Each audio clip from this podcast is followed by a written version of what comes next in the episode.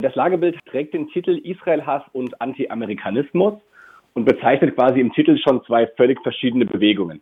Wir gucken uns in diesen Lagebildern immer ganz verschiedene äh, Bewegungen, ganz verschiedene Milieus an, verschiedene Ausdrucksformen des Antisemitismus. Diesmal haben wir schwerpunktmäßig uns vier Sachen angeschaut und zwei haben es in den Titel geschafft. Das eine ist Israel-Hass und zwar geknüpft an das, was die Nakba-Erzählung heißt. Also wir feiern gerade 75 Jahre israelische Staatsgründung. Gestern war der offizielle Tag dazu.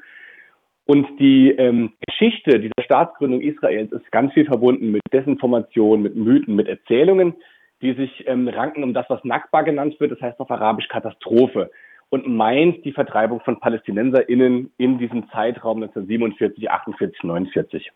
Was wir im Lagebild uns angeschaut haben, ist, wie diese Erzählung über die Vertreibung von Palästinenserinnen, die es durchaus gab, aber nicht sozusagen, es gibt auch Palästinenserinnen, die aus anderen Gründen geflohen sind, wie das benutzt wird heute, um Israel-Hass zu propagieren, um den jüdischen Staat zu delegitimieren.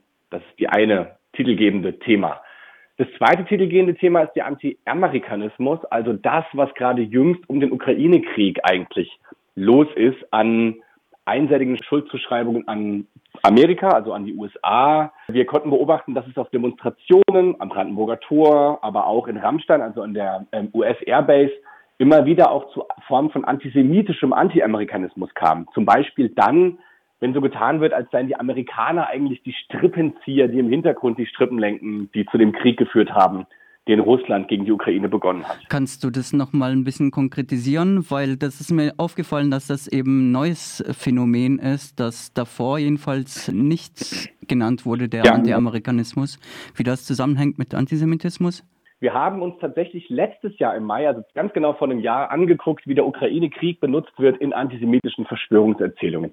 Das war so diese Zeit, bis zum Februar war die Corona-Pandemie noch wahnsinnig wichtig in dieser Corona-Leugner-Szene und deren Verschwörungsmythen. Und dann ist der Ukraine-Krieg ausgebrochen und es ging sofort los, dass es hieß, das ist ein großes Ablenkungsmanöver von den Eliten, die davon ablenken wollen, dass sie alle impfen wollen zum Beispiel. Also da gab es dann so erste Verschwörungserzählungen, die so eine Verbindung zwischen der Corona-Pandemie und dem Ukraine-Krieg geschaffen haben. Was wir in den letzten Monaten beobachtet haben, ist, dass diese Vermischungsvarianten eigentlich nicht mehr so richtig eine Rolle spielen. Was eine Rolle gespielt hat, ist eine Mobilisierung gegen den Krieg in der Ukraine im Namen des Friedens. Und in dies, hinter dem Deckmantel dieses Rufs nach Frieden gab es immer mehr auch anti-amerikanische Stimmen. Ein ganz konkretes Beispiel. Wir haben dann mal genau geguckt, wie war eigentlich diese Demonstration, die der sogenannte Aufstand für Frieden hier in Berlin am Brandenburger Tor initiiert hat. Was waren da für Leute und unter welchen Kategorien, wie wurde das sozusagen erklärt, was da gerade passiert in der Ukraine? Und da sind vor Ort dann sehr wirkmächtig oder zumindest sehr sichtbar und laut auch Leute geworden. Jürgen Elsässer vom rechtsextremen Kompakt-Magazin, der seit Monaten mit seinem Amigo Home Schlagwort versucht, Leute sozusagen auf seine Seite zu ziehen. Das ist eigentlich, du hast gerade gesagt, das ist was Neues in diesem Lagebild. Das stimmt so ein bisschen. Es ist natürlich in der Geschichte des Antisemitismus überhaupt nichts Neues. Anti-Amerikanismus hatte in Deutschland immer auch eine offene Flanke zum Antisemitismus. Auch dieser Slogan Amigo Home ist sehr alt, der kommt schon aus den 50er Jahren und wird jetzt ganz offensichtlich, und da ist es sozusagen ein linkes, ein linker Slogan, und das war es auch lange, es gibt ja auch von Ernst Busch dieses Arbeiterlied Amigo Home, wird jetzt zunehmend auch von rechten und rechtsextremen Kreisen sozusagen benutzt, um in dieser Form des Anti-Amerikanismus Schulterschluss zu suchen zu anderen Milieus und damit quasi in die Mitte reinzuragen. Noch ein konkretes Beispiel. Am 8. Mai, also vor ganz wenig, wenigen Tagen, sind in Weimar Rechtsextreme durch Weimar marschiert mit Deutschland fahren, Jörn Höcke in der ersten Reihe und im Hintergrund hört man dieses Amigo Home Lied. Also da wird ganz offensichtlich versucht, mit dem Topos des Anti-Amerikanismus Schulterschluss zu, zu anderen Milieus zu erreichen. Eine weitere Kernbeobachtung ist, dass Antisemitismus vereinnahmt wird in Klimaprotesten. Und da hätte sich jetzt die Frage, weil im Lagebild Antisemitismus ja. von äh, letztem Jahr wurde auf den zunehmenden Einzug antisemitischer Narrative in sich progressiv verordneter Milieus hingewiesen. Vor allem eben am Beispiel der Dokumenta war das damals. Mhm ist die erwähnte Vereinnahmung in der Friedensbewegung, die äh, du gerade erwähnt hast, wie aber auch bei den Klimaprotesten als Fortsetzung dieses Einzuges zu sehen? Oder wie bewertest du die Punkte im Verhältnis zueinander? Also bei der Friedensbewegung würde ich eine, sozusagen in Klammern, bei der Friedensbewegung weiß ich schon gar nicht, ob ich da noch von progressiven Milieus sprechen würde, weil das, was wir uns da angeguckt haben, sind eigentlich Rechte und Rechtsextreme, die unter dem Deckmantel der sogenannten Friedensbewegung Politik machen. Aber du hast total recht. Wir haben uns letztes Jahr schon angeschaut, dass zunehmend in progressiven Milieus eine ganz bestimmte Form des Antisemitismus Einzug erhält, nämlich israelbezogener Antisemitismus. Ich, man könnte vielleicht auch sagen, Israel-Hass ist wieder in.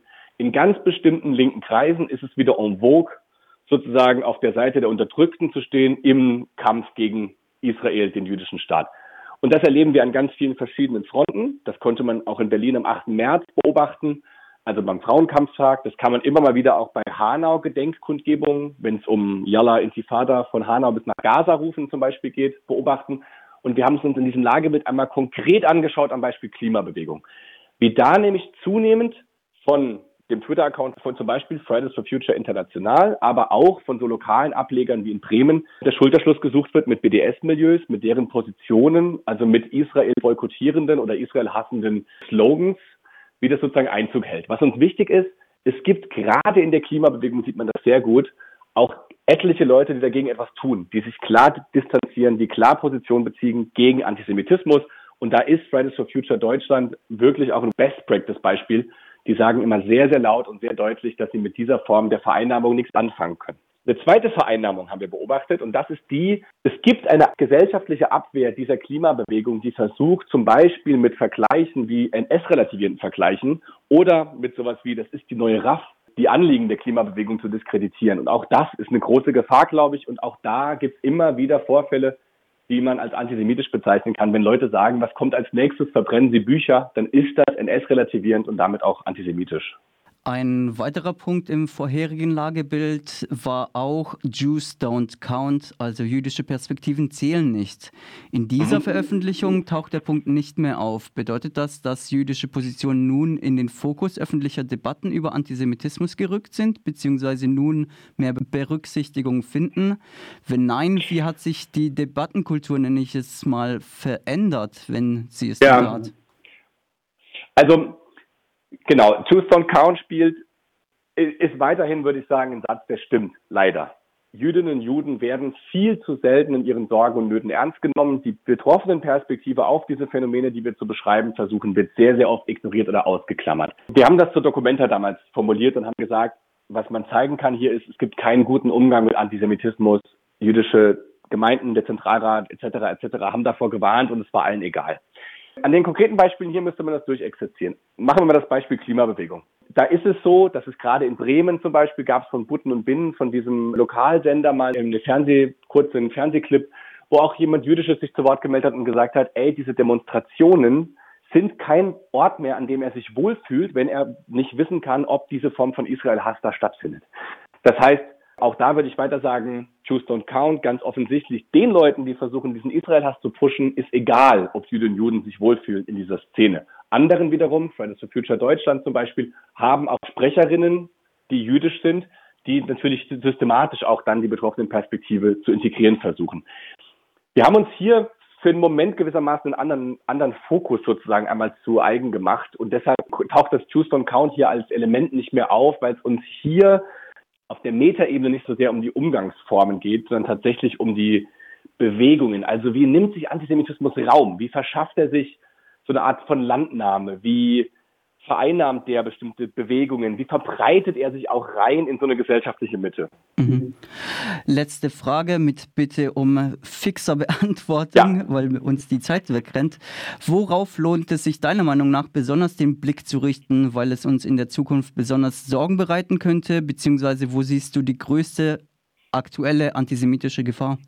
Genau, ähm, schnelle Antwort. Das letzte, über das wir gar nicht geredet haben, ist, wie die AfD es schafft, antisemitische Codes bis weit in die Mitte salonfähig zu machen. Das ist was, worauf wir hingucken müssen. Der rechtsextreme Antisemitismus war schon immer eine Gefahr in diesem Land und ist es auch. Noch ein Halbsatz dazu. Das, was in dieser Lagebild als, äh, als die Verzerrungen der Nackbar-Erzählung sozusagen vorkommt, lohnt sich, glaube ich, sich anzuschauen, weil die nächsten Tage zeigen werden, dass auf vielen dieser Demonstrationen Israel Hass verbreitet werden wird.